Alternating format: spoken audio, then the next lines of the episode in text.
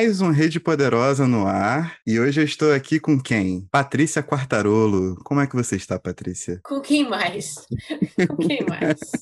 Papéis invertidos? Papéis invertidos, porque hoje eu sou o dono da pauta, não quero nem saber. Não sei nem o que esperar, mas vamos lá. Então é o seguinte: a gente está estreando um novo quadro, nosso querido Loren Y, que é o famoso gerador de Lero Lero. E quem é que fala mais Lero Lero nesse programa? Quem fala mais nada com nada? Sou eu. Então eu decidi tomar conta de tudo e propor um assunto que não vai acrescentar em nada na vida de ninguém, mas que é legal de discutir. Zero relevância. É, tipo assim, nos momentos de ócio, ele tem muita relevância. Mas pra vida em sociedade, ele não faz a menor diferença. Porém. Talvez pra vida de um leitor? É, pra vida de leitores pode importar. Só que, assim, eu não acredito que seja tão importante para ser capa do UOL. Mas foi. Então eu trouxe pra cá, entendeu? Acho que é isso. Acho que a conversa é mais ou menos era, essa. Já era o contrato com o UOL. Não. Legal, acabou já. Mas a gente tá produzindo conteúdo que a UOL gosta, pô. Não é possível. Qual é o UOL? Você tem que olhar pra gente com, uma, com um olhar mais carinhoso. Igual que... no Inception. A gente tá aqui falando mal do conteúdo do UOL, produzindo o conteúdo do UOL. É isso. É. Entenda. Exato. Entenda a lógica, entendeu? Mas é aquela coisa, tipo, programas de famosos fazem o quê? Falam mal de famosos para man... famosos para falar mal de famosos. Exato. É verdade. Tem razão. Isso... É um grande Inception maluco. Exatamente. Tipo, se você for ver toda a base do nosso entretenimento é feita na demagogia, na intriga, na hipocrisia e na falta de afeto entre as partes que estão contratadas. É exatamente isso que a gente veio propor. Meu Deus. Então tá. Joga o tema na roda então e vamos que vamos. então, cara, é o seguinte. A gente veio aqui discutir hoje se vale a pena, se é algo realmente imprescindível que você leia um livro até o final, mesmo que o livro seja ruim, mesmo que você não esteja gostando do livro, mesmo que o livro não combine com você, com a sua personalidade, com a sua aura. Ou, sei lá, o seu tempo é mais precioso e você pode gastá-lo com outras coisas. Eu não sei. Eu realmente. Se o livro não combina com a sua aura, faz. É isso. Não deu a vibe, assim, não casou a vibe. Porque, assim, a leitura é uma experiência holística, né? Você tá ali, você internaliza, você passa passa muito tempo com o livro. E até quando vale a pena insistir? Eis a questão. Até quando vale a pena insistir com o livro? Eu acho que vale a pena nós apresentarmos nossas opiniões, obviamente, e apresentarmos algumas anedotas nossas para acrescentar nesse não debate, porque não existe debate, não existe nem importância nisso. Só existe o assunto, que é basicamente, de novo, a gente mexer na roda do entretenimento. Amei eu sou um cara que eu não desisto fácil das coisas. Eu gosto de ir até o final. Porém, eu sou muito implicante, mano. Eu sou muito implicante com alguns pontos muito específicos. E aí eu vou começar até abrindo com, com um caso de abandono meu, que é muito sincero e não me fez querer olhar para o livro de novo. Que é o livro A Batalha do Apocalipse, da Queda dos Anjos ao Crepúsculo do Mundo, escrito pelo Eduardo Spohr. Foi um best-seller de fantasia há uns 10 anos atrás. O Eduardo Spohr continuou escrevendo, escreveu Os Filhos do Éden, que vem nessa temática anjos e demônios, essa coisa toda. E qual foi o meu motivo para abandonar o livro? É porque ele é ruim? É simplesmente porque essa fantasia se passa no Rio de Janeiro. É só isso. Eu não acho que o Rio de Janeiro seja uma cidade movida a livros de fantasia, sacou? Eu olho para a cidade do Rio de Janeiro e não consigo enxergar um anjo, um demônio, um duende, sacou? Porra, um elfo. Que eu li você já leu algum livro do André Bianco? Hum, não. Então, ele tem, acho que são é, uma duologia, uma trilogia, agora eu não lembro. Ele tem um de vampiro, chama Bento, e se passa em São Paulo. E eu achei absolutamente incrível, porque eu totalmente imagino vampiros em São Paulo. Inclusive, conheço alguns. Sim. Então, assim, muito a vida real, assim mesmo, entendeu? Subir na consolação, os malucos ali perto do cemitério. Já vi vários, entendeu? Foi ótimo. Olha só que situação. Então, em São Paulo, eu super leria. Já conheci o trabalho do André Vianco e fiquei interessado. Tipo, agora que você falou que é foda, tipo, você é um padrão de qualidade que eu sigo. Mas entendeu? eu li faz uns 10 anos, né? Quando eu também achava J.K. Rowling, assim, uma ótima pessoa. Tudo muda. Ah, mas as pessoas se revelam como os livros e nossa tolerância a eles, né? Mas leia, eu gostaria de saber o que você achou dos livros. Eu acho que eles escrevem bem. Na época eu lembro que eu devorei os livros assim. Mas a minha pergunta aqui é: se você não vê elfos e esse tipo de, de, de seres no Rio, que seres você vê no Rio? Pessoas, mano. Eu só consigo ver histórias com pessoas, tá ligado? Sereias, não? No mar? Não, não, não, juro. Juro, esse clima de praia, de sereia, não me pega. No Rio não me pega. Eu não consigo. Tem que eu... mudar do Rio, cara. Não, eu, Rio. eu vejo em Paraty, por exemplo. Em Paraty eu já vi muita coisa acontecer em Paraty. Muita coisa. Experiências pessoais aqui. Um dia a gente faz um programa de revelação de experiências paran- paranormais em Paraty. Mas em Paraty eu super vejo. Em Angra eu super vejo. Na Ilha Grande, super vejo. Sei lá, deixa eu pegar outro município aqui que eu fui muito. Petrópolis, pô, Petrópolis é uma terra de reis, né? Tem todo imperadores, príncipes, condes, duques. Tem uma coisa meio Vampiros. Game of Thrones, assim, né? Tem um. Um Game of Thrones em Petrópolis. Meu Deus. Quem que tá ouvindo isso Tá aqui pra vendo? escrever pra gente? Dá, dá pra você criar o, o Jorge R.R. Martinho, sacou? Tranquilo. Não tem caô. Ratinho. Exato, não tem caô. Mas na cidade do Rio de Janeiro, ou no Rio de Janeiro metropolitano, juntando Baixada, Niterói ali, eu não consigo. Não adianta que eu não consigo. E pra mim isso é um motivo suficiente pra eu abandonar o livro. Foi mal, Eduardo Spor. Talvez um dia a gente consiga fazer uma parada juntos aí. Show. Mas a Batalha do Apocalipse não rola, mano. E aí? Sabe que eu já sou o contrário, né? Eu deixo de ler um livro por qualquer motivo. Qualquer um. Por exemplo, eu tava muito afim de ler o, Joseph Conrad, né? Que todo mundo fala, Uhum. pô, é puta autor, clássico, tem clássicos e mais clássicos. Tem mais de um clássico no hall dele. Eu Falei, cara, eu preciso ler esse homem aqui. Eu tô passando vergonha. Toda vez que falo do cara, eu nunca li nada. Aí eu peguei pra ler A Linha de Sombra, porque é um, um- um livro que se passa na Primeira Guerra. E eu, só, era só o que eu sabia do livro. Eu, porra, esse aqui é meu livro. Próxima vez que falarem Joseph Conrad, eu vou falar, não, já li, já li, inclusive. Só que se passa no mar. E eu odeio todas as coisas que se passam no mar. Então eu li acho que 10 páginas. Falei, não, isso aqui não vai dar, não. Era falando de, de- de navio, descrevendo. Eu falei, não, isso aqui de maneira nenhuma. Não tenho o menor interesse nesse povo do mar. Inclusive, não sei pra que existe marinha. Então, assim, não, não leio.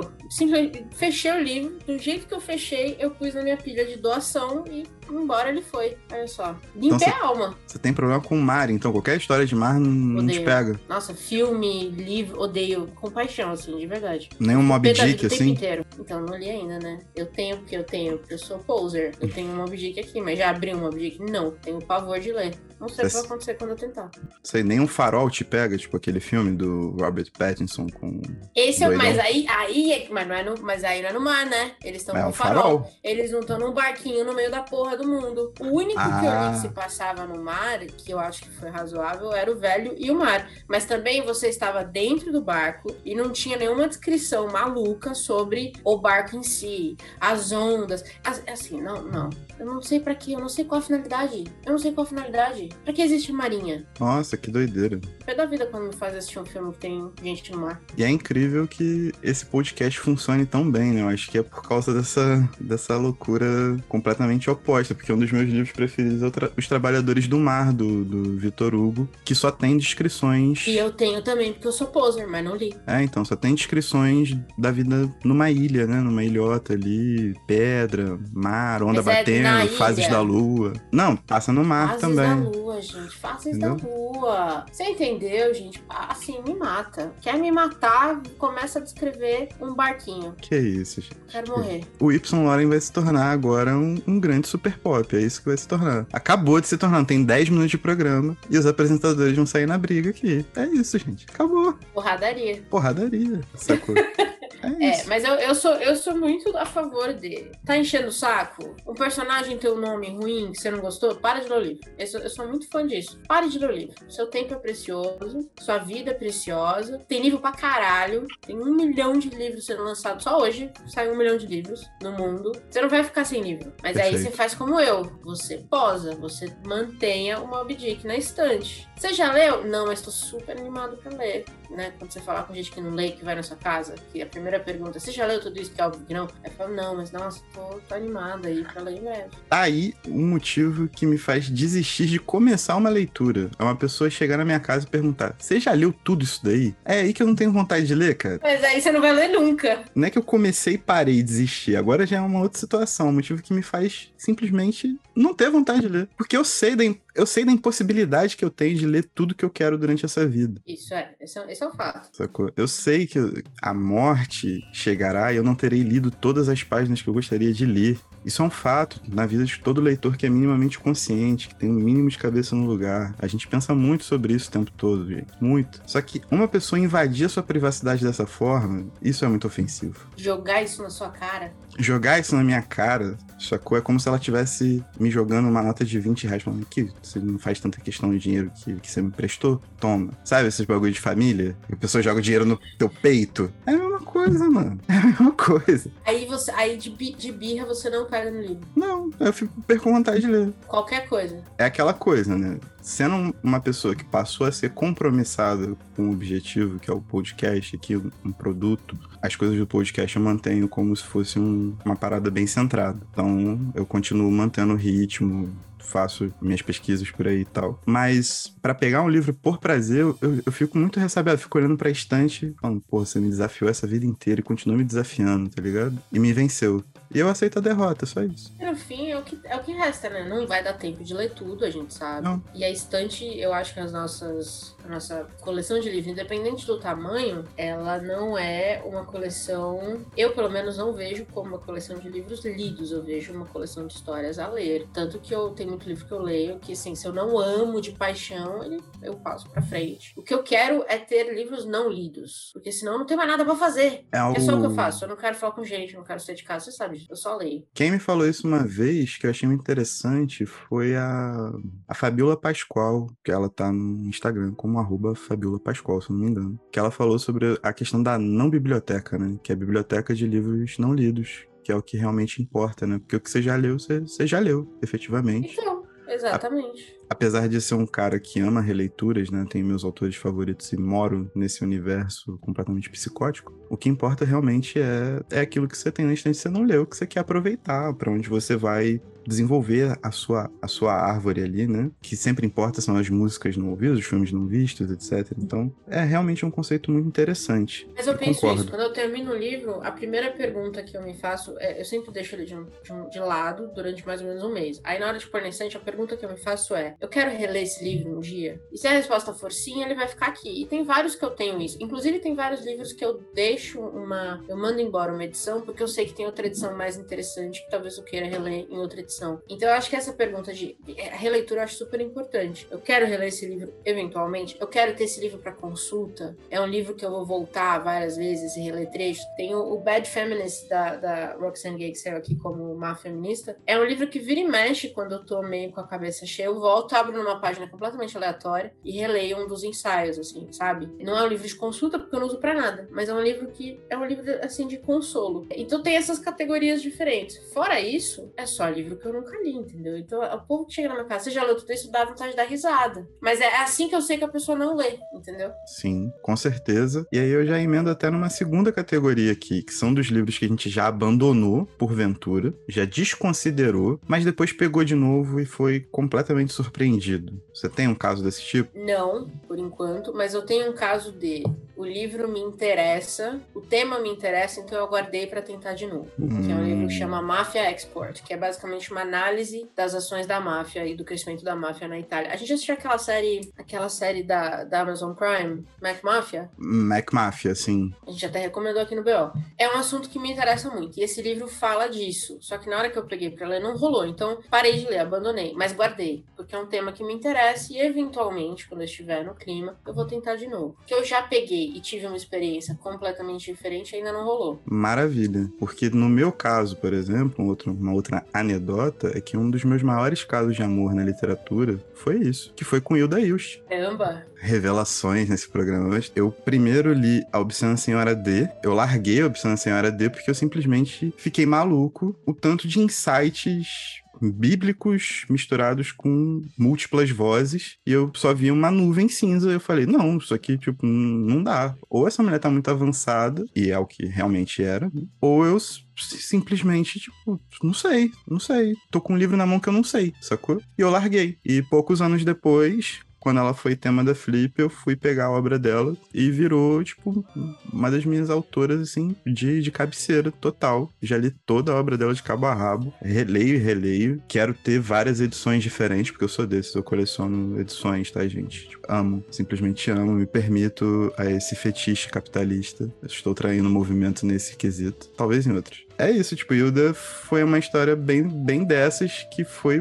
um completo arrebatamento, mano. Tipo, quando eu peguei com calma, com afinco, numa ordem mais certa também, né, que foi quando lançaram da prosa, com toda a obra dela, e aí deu para acompanhar muito a construção. Eu acho que isso é muito bacana dela também, né? A construção durante a vida acaba sendo um, uma evolução constante, idas e vindas, é, é, era muito próprio dela. E isso humaniza muito a leitura e a compreensão que pelo menos eu tive da obra dela como um todo e de cada livro em separado, obviamente. E é isso, tipo, simplesmente não era o momento da parada acontecer. Na época, eu larguei. Mantive aqui, voltei e virou um amor da minha vida, pô. É isso. Tem isso e tem a maturidade do leitor também, né? A gente nem sempre tem maturidade de entender tudo que a gente tá lendo na hora que nós estamos lendo. E tudo bem também, porque a maturidade vem muito de talvez você tenha que ter mais experiências de vida para entender certos personagens. Talvez, se você reler um livro anos depois, você vai entender um personagem de outro jeito. Isso também é, isso também é legal. Isso acontece. Mas eu acho que é isso. Vale esse autoconhecimento de vou parar agora, mas vou tentar de novo em algum outro momento. Então vou deixar ele aqui guardadinho, bonitinho, e, e em algum momento eu pego. Mas, mas aí eu também acho que é isso. Precisa ter esse, esse autoconhecimento de tentar de novo, sabe? De não abandonar completamente, assim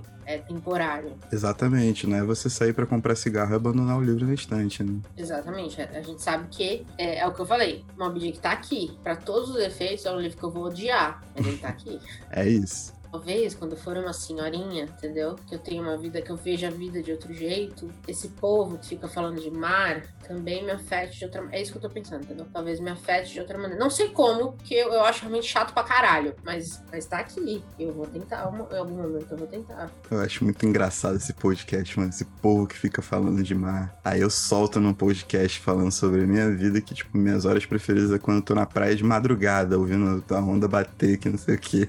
Mas você não tá em alto mar, são coisas diferentes. Opa! Uma pausa nesse episódio para te contar umas coisas muito legais. No www.centralredepoderosa.com.br você encontra as referências de tudo que falamos nos episódios e a lista completa das recomendações dos BOs. No Spotify e no Deezer você também pode acompanhar a playlist Rede Poderosa Modo Shuffle com as músicas que usamos nos episódios e o que estamos ouvindo no momento. Ouvindo os nossos episódios pelo aplicativo Orelo, você nos ajuda a remunerar toda a cadeia de produção que traz cada episódio para você. É só baixar o aplicativo e buscar por Rede Poderosa e o aplicativo é gratuito. Mas, se você tiver meios e interesse, você também pode se tornar um assinante e apoiar a gente ainda mais com acesso a conteúdos exclusivos. Por fim, você pode nos seguir no Instagram, no arroba Central Rede Poderosa, para saber tudo o que está para sair, o que estamos lendo e muito mais. E agora, de volta à programação normal. Tudo bem, passou, tá tranquilo, tudo bem. Já administramos essa pequena crise. E por fim, a minha terceira categoria é que eu abandono coisas simplesmente porque eu não me interesso em absoluto por elas. Eu já tenho problemas com biografias. Eu já não sou o maior fã de biografias, a não ser que seja algo que eu esteja ali estudando e seja a pessoa seja o motivo de um, de um acontecimento histórico muito relevante que eu esteja passando, etc. Por exemplo, eu gostei muito da biografia do Castelo, que a gente fez série. A biografia do Malcolm X, tanto a autobiografia do, do Malcolm X, que foi escrita pelo Alex Haley, quanto a do Manny Marable, que tá pela Companhia das Letras, são livros que eu mantenho aqui, são grandes livros. A autobiografia do Mandela tá aqui também. Mas assim, eu não acho que uma biografia de um, de um poeta, tá ligado, vai influenciar muito na, na forma como como eu vejo. Não, não sei. Não, não faz diferença, sacou? Aí eu abandono. É isso. É um bom tema. Eu já amo biografia. Adoro. Posso passar meses e meses lendo, lendo biografias. Por exemplo, eu li uma das minhas preferidas sobre a Carmen Miranda, do Rui Castro. Porque além de Carmen Miranda, fala do Brasil no mundo, fala do mercado do entretenimento, fala do Rio de Janeiro nos anos 20, que era uma coisa belíssima. Eu sempre, eu sempre eu tenho muita curiosidade sobre como as pessoas se tornaram quem elas são. E se a biografia fotografia bem feita, também tem esse esse porém. Você consegue sacar os momentos em que levaram a certas coisas. Mas eu, eu li a biografia e conhecia muito pouco de Carmen Miranda, mesmo do trabalho dela. Eu li pura e simplesmente porque eu sou futriqueira, eu gosto de saber da vida das pessoas. Mas eu tenho isso com personagens fictícios, assim. Se eu tô lendo o livro e eu pensei assim, pô, se essa pessoa morrer na próxima página, o que, que acontece? meu sentimento é, caguei, já era o livro. O que aconteceu isso foi o encantamento de Lily Dow, da Siri Huntsveld, não sei nem falar isso não. Mas assim, cheguei na metade e falei, cara, se todo mundo desse livro morrer, eu não tô nem aí. Acabou pra mim, pode morrer todo mundo. Se não me apegar a ninguém a história tá chata. Também nem, nem sei como termina, não sei o que acontece. Talvez todo mundo tenha morrido mesmo. E eu nunca vou saber, porque não parei de ler e já mandei o livro embora também. Boa. É, essa é uma boa métrica.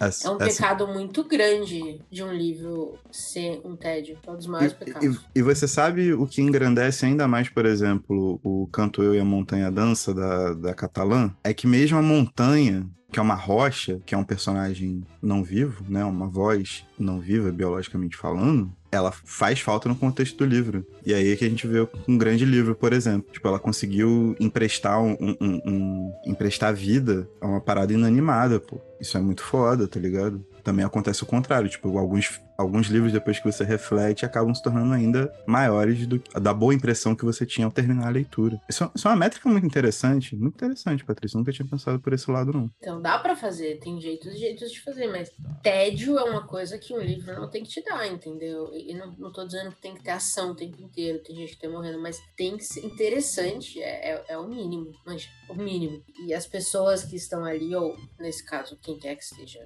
representado ali, você tem que estar tá lendo e falando, caramba, cara, que incrível isso aqui. Que essa... Ou então que essa, essa montanha falou um negócio que realmente tô pensando aqui faz cinco dias. Sabe? Dá para fazer, mas eu acho que TED é um dos pecados mortais de um livro. E alguns dos meus autores preferidos, inclusive, eles são gigantescos em fazer o tédio parecer uma coisa interessante. Falar, tipo falar nada ser interessante, sabe? Tipo, é o Seinfeld, que eu, eu te perguntei uma vez se você assistiu. É exatamente a sensação que eu tenho. Tipo, a vida por si só é interessante. Você pode fazer ela mais interessante ou menos. A mesma situação. E aí eu penso muito nisso, eu penso muito em Seinfeld, que é assim, sobre nada. Você não consegue dizer sobre o que é a porra da série. É sobre as pessoas que estão lá, porque é as pessoas que fazem a vida. Então, assim, saber escrever isso é. Eu acho que é o, é o grande pulo do gato de um, de um puta autor, entendeu? Porque não é fácil na verdade, talvez seja das coisas mais difíceis. São duas coisas que são, para mim, são muito difíceis. Transformar o tédio em algo relevante ao ponto de você sentar por horas e dias e continuar lendo, e você fazer humor fazer uma parada engraçada, principalmente na questão da construção literária, porque, né, é esse contato contínuo. O humor, ele dura por vários momentos, ele perdura durante um texto que vai ter, sei lá, 100, 200, 300 páginas, sacou? Eu lembro muito do Bom Soldado Sveig, tá ligado? Não sei se você chegou a ler, que é Tipo assim, é a vida de um soldado na Primeira Guerra completamente desastrado. E é uma comédia pastelão em formato de livro. E a cada página você tá rindo, monstruosamente. De várias piadas que às vezes são do nível A Praça é Nossa, assim, para baixo, sacou? Mas é incrível, tipo, é incrível. É uma construção muito maneira, muito foda. Mas é, por exemplo, a grande sacada de Brás Cubas. Se você Sim. Ler. Nada acontece em Brás Cubas. Se você Sim. tiver, for ler Brás Cubas esperando um plot twist ali, como os jovens dizem, uma revelação, não tem nada. O cara tá morto, ele tá olhando a vida dele, foi uma bosta, e ele tem é um senso de humor muito seco e muito sarcástico. Tem hora que você realmente dá, assim, eu pelo menos, você ri alto, porque você fala, meu, esse cara escrevendo isso aqui faz 200 anos que esse homem tá falando isso. Nada acontece no livro. Então, assim, não vai ter nada de muito doido, mas é literalmente fazer do cotidiano, que é a morte, normal, banal, que é morrer, algo completamente diferente. Então, assim, é aí que eu fico pensando muito nos grandes gênios da literatura, sabe? Porque é, é fácil você fazer um livro sobre, sei lá, Guerra nas Estrelas, e, e, aí vem alienígenas. É fácil você fazer um livro desse, ou relativamente fácil, né? Você fazer um livro deles, desse ser, uh, caramba, o que, que vai acontecer agora? Porque você tá enchendo o livro de coisa. Eu, eu gosto muito de livros em que não acontece nada, é quase que um estudo de personagem, assim. Aí eu acho muito mais difícil. E muita gente eu sei que não gosta. Que eles, eu já vi muita gente falar isso no YouTube. Ah, esse livro não acontece nada. Mas essa é a intenção. Sim. E também, assim, a gente gosta porque é um pouco parecido com a nossa vida, né? Sua vida não acontece absolutamente nada. Nós vivemos nos nossos, nos nossos porões e gostamos de. É, até a gente tipo, até ser forçado a lidar com coisas tipo uma pandemia global, assim, né? Complicado. Exato. Mas a gente já vivia meio que assim antes da pandemia, né? Foi uma adaptação relativamente. Pra mim foi tranquilaço, assim. Exato. tipo, eu, eu já não precisava inventar desculpa pra não sair de casa. O bom é que a gente finaliza o episódio numa baita reflexão um episódio que era pra ser sobre nada, a gente finaliza com uma baita reflexão sobre a sua, a sua misantropia e sobre como falar sobre nada é difícil na literatura e autores que fazem isso são gênios. Então, assim, a gente não consegue fazer um programa decente que corresponda às expectativas nesse podcast. Nem quando é para falar sobre nada. Nem quando é para falar sobre nada. E, sei lá, acho que, que é isso. Não é para ser muito diferente disso, não. Acho que a gente pode trazer um novo tema, se é válido ou não marcar livros. Eu acho que essa é uma discussão que realmente faz diferença, que ela é firme. Se você marca livros, você marca com lápis? Ou você prefere lápis ou lapiseira? Isso é importante. O lápis tem gripe. A cor do marca-texto. A cor do marca-texto. Você marca com caneta Bic. Tem que pensar nisso aí. Tudo isso é muito relevante. Você empresta livros com marcações suas. Você empresta livros. Você... Olha aí, já, vários temas já tô vendo aqui, hein? Você marca em cima da marcação quando você compra um livro de sebo. Tudo isso eu acho que vai englobar nosso segundo episódio do Lore Y. Esperem, aguardem. É, realmente será bombástico, vai flutuar em todas as redes. Vocês não perdem por esperar. Essa dúvida será respondida por nós. E espero, agregando aí né, muito valor a um, a um, grande debate. Exato, que é o que a gente faz aqui há quatro anos, na verdade. É né? isso. Então, temos um episódio, Patrícia. Temos um episódio. e tchau. Falou!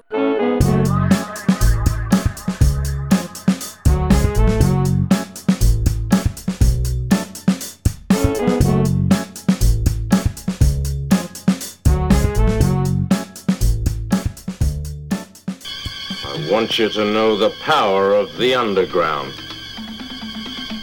We'll fight alone, just as we used to do in those days. All right. Fight just like we used to do.